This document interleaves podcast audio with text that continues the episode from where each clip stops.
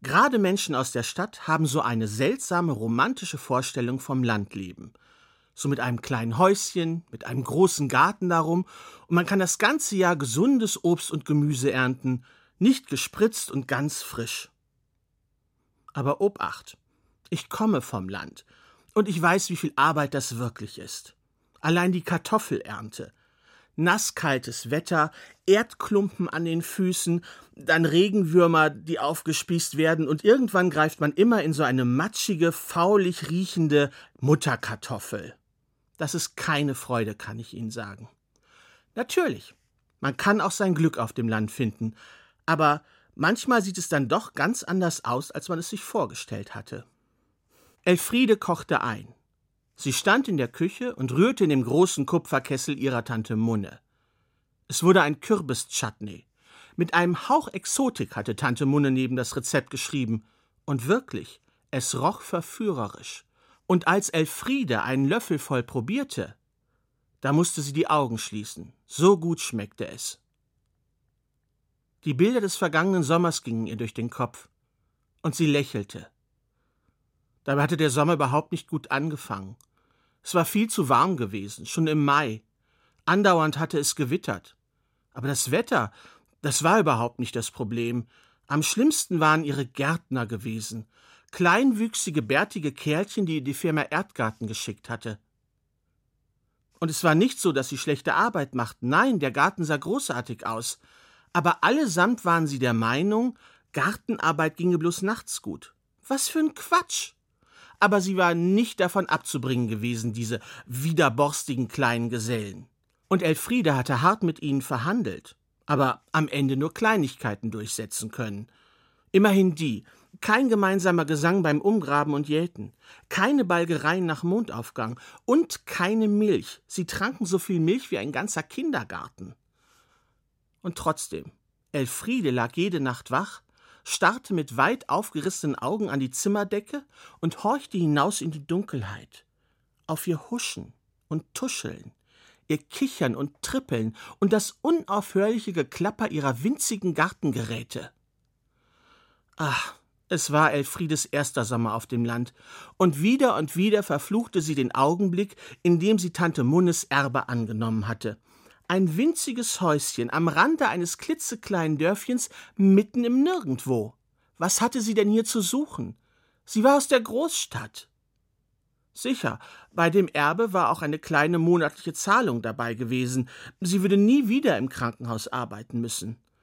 Aber wenn sie dann nachts manchmal so wach lag und keinen Schlaf fand, dann fragte sie sich wirklich, ob es das wert gewesen war. Irgendwann da kamen ihre Gärtner nicht wieder und blieben verschwunden. Der Garten verwilderte. Und einige Zeit später saß Elfriede in der Küche, schaute durch das geöffnete Fenster hinaus in die wuchernde Wildnis und aß Erdbeermarmelade auf Knäckebrot. Die Vorratskammern von Tante Munne waren noch immer randvoll und alles schmeckte wunderbar, aber Elfriede merkte, dass sie gerade an nichts Freude hatte. Missmutig schaute sie zu der Fotografie von Tante Munne hoch. Die hatte sie dort selber aufgehängt, am zweiten oder dritten Tag, als sie dort angekommen war. Damals, da war sie noch voller Dankbarkeit gewesen. Davon war jetzt nichts mehr übrig. Altes Missstück, murmelte sie zwischen zwei Bissen. Und da setzte sich doch tatsächlich eine Fliege auf Tante Munnes linke Auge, und es sah aus, als zwinkere die alte Dame zu. An diesem Abend kam Sturm auf und riss die Wäscheleine von der Hauswand los. Und am nächsten Morgen sah Elfriede die Bescherung. Ihre gesamte Wäsche lag im Garten verstreut, baumelte von den Ästen der Sträucher oder lag in irgendwelchen Pfützen. Das hatte ja wieder mal so kommen müssen. Sie seufzte, stemmte einen Weidenkorb auf ihre Hüfte und sammelte ein, was sie erreichen konnte. Lange Zeit suchte sie nach einem roten Höschen, auf dem Recuerdo a Copacabana stand. Pfiff, sie war nie am Strand der Copacabana gewesen, und tief in ihrem Inneren, da wusste sie, dass sie es auch nie bis dorthin schaffen würde. Das hier, das war jetzt ihr Zuhause. Dieses winzige, windschiefe Häuschen und dieser riesige Garten, mit dem sie überhaupt nicht klarkam. Und da hasste sie mit einem Mal alles um sich herum. Diesen verdammten Zuckermais, die blöden Stangenbohnen und die Tomatenpflanzen, und sie fing an zu wüten und um sich zu treten und den Zuckermais herauszureißen und die Stangenbohnen umzuwerfen, und sie trat gegen die grünen Tomatenpflanzen, bis die Früchte abfielen und ihren Sandalen zerplatzten. Aber als sie sich wieder beruhigt hatte, da saß sie wie ein Häufchen Elend auf einem Baumstumpf, weinte und tat sich selbst unendlich leid. Aber nach einer ganzen Weile stand sie wieder auf, stemmte den Weidenkorb wieder in die Hüfte und suchte weiter. Sie fand das rote Höschen schließlich ganz hinten im Garten, an einer Stelle, an der sie selber vorher noch nie gewesen war. Sie hatte sich durch ein dichtes Bambusgehölz gezwängt und stand jetzt vor einem Komposthaufen. Ein riesiger Komposthaufen, fast schon ein Berg. An seinen Abhängen, da standen sattgrüne Blätter, aufgerichtet wie kleine Schirme. Riesige Blätter, in deren flachen, haarigen Schalen sich das Regenwasser der vergangenen Nacht gesammelt hatte. Zuerst glaubte Elfriede, eine rote Blüte würde zwischen den Stängeln im Wind flattern, aber dann erkannte sie den seidigen Stoff und hockte sich nieder, um das Höschen von den verschlungenen Ranken zu lösen. Unter den Blättern, am Boden, da wuchs kein Kraut. Die Erde war schwarz und fett, sah aus wie frisch gejätet. Riesige Früchte ruhten darunter, gefleckt und träge, fast schon wie fremdartige Tiere. Elfriede glaubte fast, sie atmen zu hören. Sie, sie stellte den Weidenkorb in die Brennnesseln, ging in die Hocke und beugte sich nieder, ganz weit. Ihre Wange berührte fast das Erdreich. Sie erschrak. Sie, sie schaute in ein Gesicht. Vor ihr da lag einer und schlief. Ein Mann, jung, mit silbrig langen Wimpern und einem grünen Gesicht. Seine Haut, die war prall, das, das Wasser, das auf ihn tropfte, das perlte ab und weckte ihn nicht.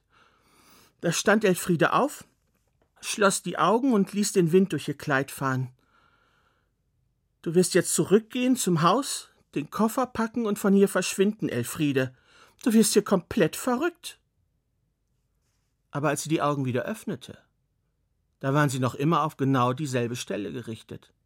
Und da lag er, lag noch immer so da.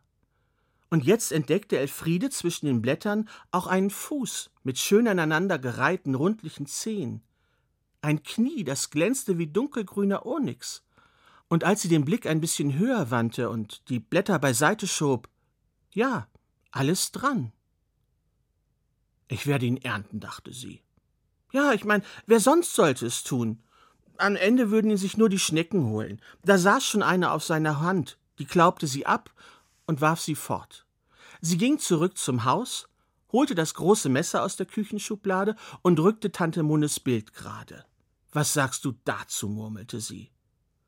Elfriede hatte sich selbst nie als schöne Frau empfunden, aber ihre Tante hatte immer gesagt, sie werde einmal prächtig aussehen, wenn sie erst in die Jahre käme.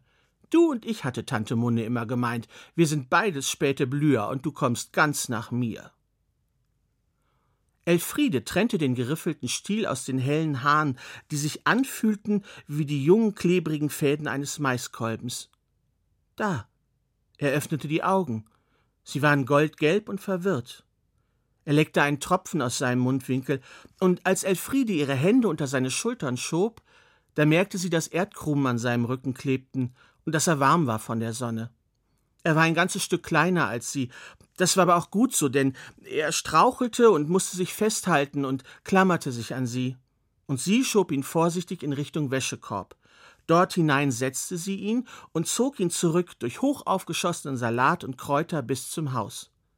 Die ganze Zeit sprach keiner von beiden ein Wort, aber er sah sie an, als wisse er, dass er bei ihr in guten Händen sei, und Elfriede, die ab und zu verschnaufen musste und sich den Schweiß von der Stirn wischte, die legte dann ihre Hand auf seine Brust, um ihn wissen zu lassen, dass alles liefe wie geplant. Sie brachte ihn ins Bett. Wohin sonst? Er wirkte wie jemand, der gerade erst operiert worden war und noch nicht ganz aus der Narkose erwacht ist. Sie überlegte sich, was sie ihm denn wohl zu essen geben könnte, stand in der Vorratskammer und entschied sich dann für ein Glas voll Honig. Den mochte er sog ihn genussvoll vom Löffel und sah sie dabei an. Und als er satt war, da schloss er die Augen und ließ sich in das Kissen fallen. Da bemerkte Elfriede, wie hungrig sie selber war. Sie ging in die Küche und öffnete ein Glas mit eingelegter Gänsebrust, aß es hastig und im Stehen und betrachtete das Foto von Tante Munne. Im schrägen Licht der Nachmittagssonne, da hatten sich ihre Augen seltsam verändert. Sie sahen jetzt aus wie die Augen eines Samurais, Augen, denen nichts entging. Und sie folgten Elfriede hinaus aus der Küche, als sie zurück ins Schlafzimmer ging. Dort lag noch immer der Mann aus dem Garten. Elfriede fühlte seinen Puls. Alles war ganz normal und so, wie es sein sollte. In dieser Nacht fand Elfriede wieder einmal keinen Schlaf. Wie denn auch? in der großen Hitze, die von ihrem Bettgenossen ausging, und mit den ganzen Erdkrumen im Bett. Außerdem wälzte er sich die ganze Zeit hin und her. Wovon er wohl träumte? Erst gegen Morgen, da schlief sie kurz ein, wachte aber bald schon wieder auf, weil sie merkte, dass das Bettlaken zu Boden gerutscht war. Und im blauen Morgendämmerlicht sah sie, dass sich bei ihrem Patienten, also sie hatte gerade vom Krankenhaus geträumt, jedenfalls sah sie, dass sich bei ihm eine Krise anbahnte. Sie betrachtete die Geschwulst, die sich ihr entgegenreckte und nicht zu übersehen war. Vorsichtig tastete sie danach, untersuchte sie nach Fremdkörpern, aber da waren keine. Aber die Hitze, die sie an ihren Fingerspitzen fühlte, die war heiß, fast schon fiebrig, und so blies sie sachte darüber. Von all dem da wurde er nicht wach, aber sie merkte, dass sie ihm gut tat, denn sein Atem passte sich ihren Bewegungen an, und Elfriede, die jetzt fest entschlossen war, ihm Linderung zu verschaffen, beugte sich über ihn und betastete die empfindliche gespannte Haut zunächst mit Fingerspitzen voll Speichel und dann mit der Zunge. Schließlich umschloss sie ihn mit ihrem Mund. Die einfachste Kompresse der Welt ging es ihr durch den Kopf.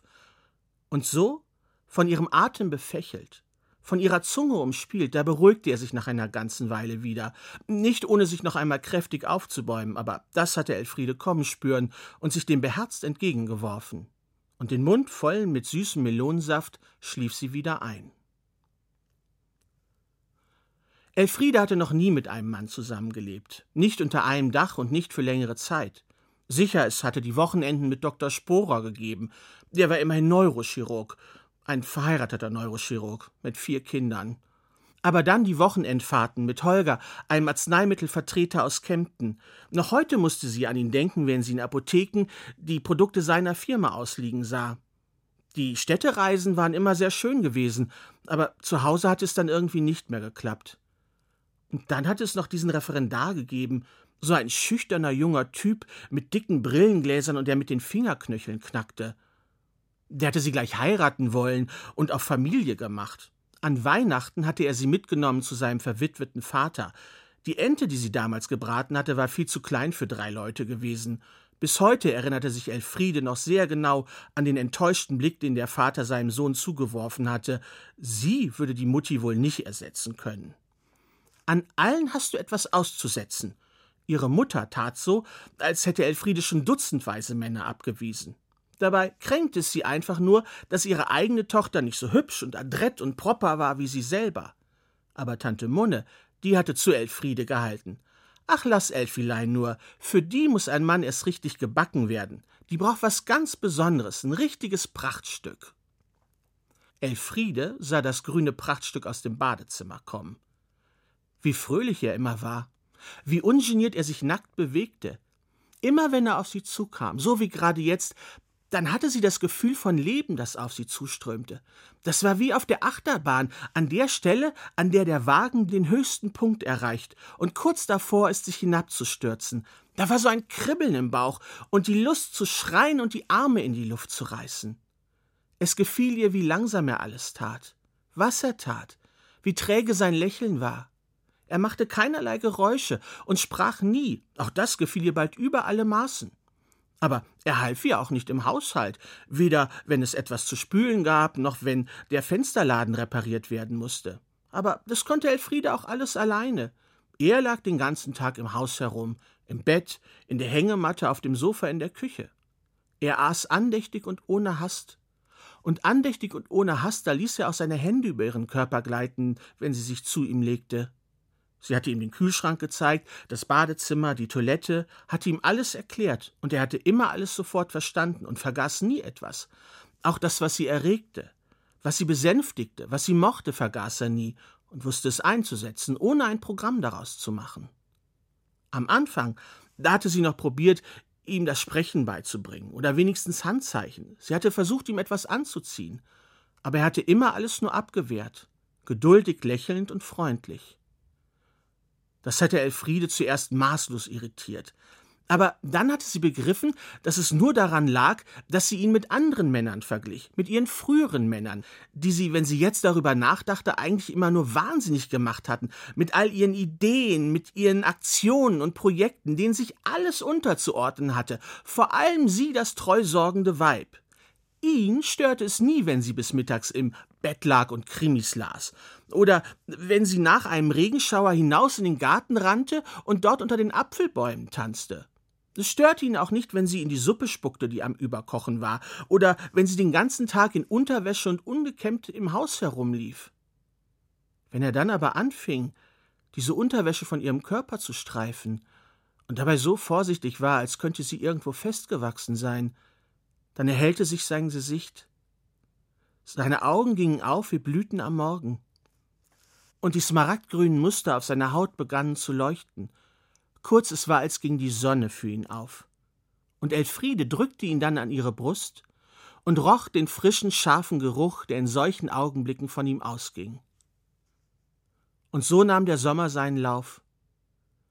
Die Tage waren heiß und flirrend, die Abende goldgelb und samtweich wie Pfirsich.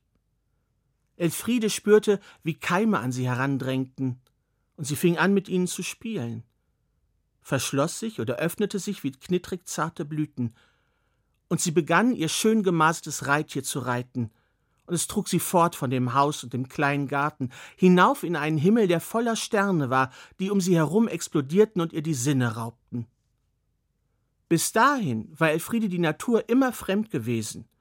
Tomaten, die gab es zum Beispiel das ganze Jahr über zu kaufen, und die waren immer gleich rot, gleich rund und gleich fade. Und Möhren, die gab es im Ein-Kilo-Pack.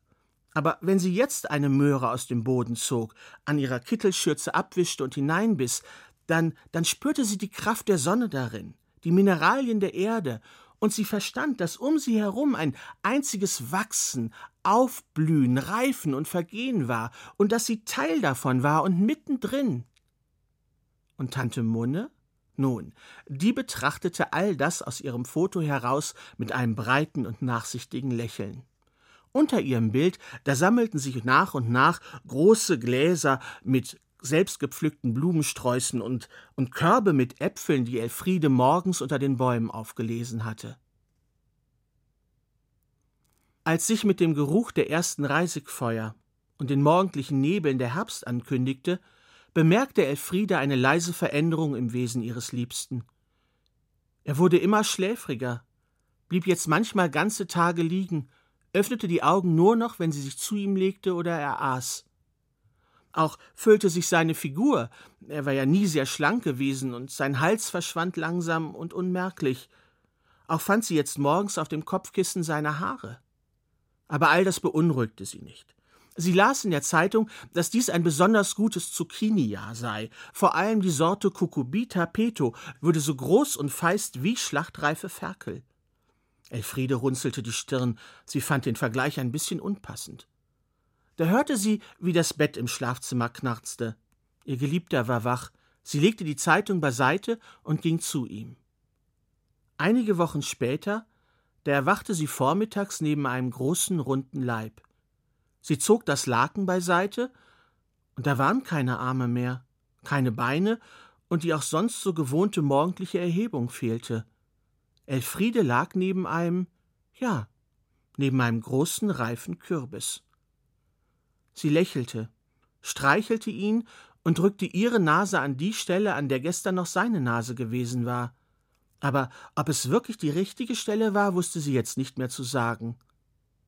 Sie lächelte, und draußen im Garten da keckerten die Elstern. Elfriede brauchte drei Tage, bis sie alles verarbeitet hatte. Zum Glück gab es in Tante Munnes Kochbüchern jede Menge Rezepte. Nicht nur Kürbis-Chutney, auch süß-sauer eingelegt, als Füllung für Pasteten und Kuchen und als Suppe, die man einkochte. Und als sie mit allem fertig war, da war jetzt ihre Vorratskammer randvoll. Der Winter konnte kommen. Sie machte die Küche sauber und sah dabei, dass das Foto von Tante Munne ganz ausgeblichen war. Ihre beiden Augen sahen aus wie zwei Weidenblätter, die auf einem blassen See schwammen. Und da ging sie auf den Dachboden und suchte nach einer neuen Fotografie. Die fand sie in einem Karton. Und als sie die Fotografie herauszog, da sah sie, dass Tante Munne auf dem Foto noch ganz jung war. Aber an dem Pferdegebiss, da konnte sie sie erkennen. Sie trug ein geblümtes Kleid und einen witzigen Hut, saß in einem Korbstuhl, und hinter ihr war eine grüne Wand. Und für einen Augenblick hatte Elfriede das Gefühl, dass da ein Mann hinter ihr stehen könnte. Aber als sie damit zum Fenster ging, sah sie, dass sie sich geirrt hatte. Es begann zu regnen, wochenlang, und als der Regen wieder aufhörte, da klopfte es eines Abends hinten an ihrer Küchentür. Sie öffnete, und auf den Treppenstufen saßen die treulosen kleinen Gärtner. Sie schauten sie an und taten so, als wären sie gestern erst fortgegangen. Sie baten um Milch und Anweisungen. Aber der schöne Sommer und ihre volle Vorratskammer hatten Elfriede milde gestimmt. Sie lachte. Na, ihr Bürschchen? Gerade noch rechtzeitig vor dem ersten Frost. Und da bestellte sie Milch beim Bauern, und wenn sie jetzt nachts wach wurde, dann wickelte sie sich in ihre Bettdecke, lehnte sich auf das Fensterbrett und schaute den kleinen Kerlen bei ihrer Arbeit zu. Und hin und wieder, da rief sie Passt mir ein bisschen mit dem Komposthaufen auf, den brauch ich fürs kommende Jahr und dann kicherten die kleinen Kerle und flüsterten noch lange miteinander. Lust auf mehr? Zelt, Haus, Hütte, Schlossgeschichten. Der Podcast für Kinder und Familien auf hr2.de und in der ARD Audiothek.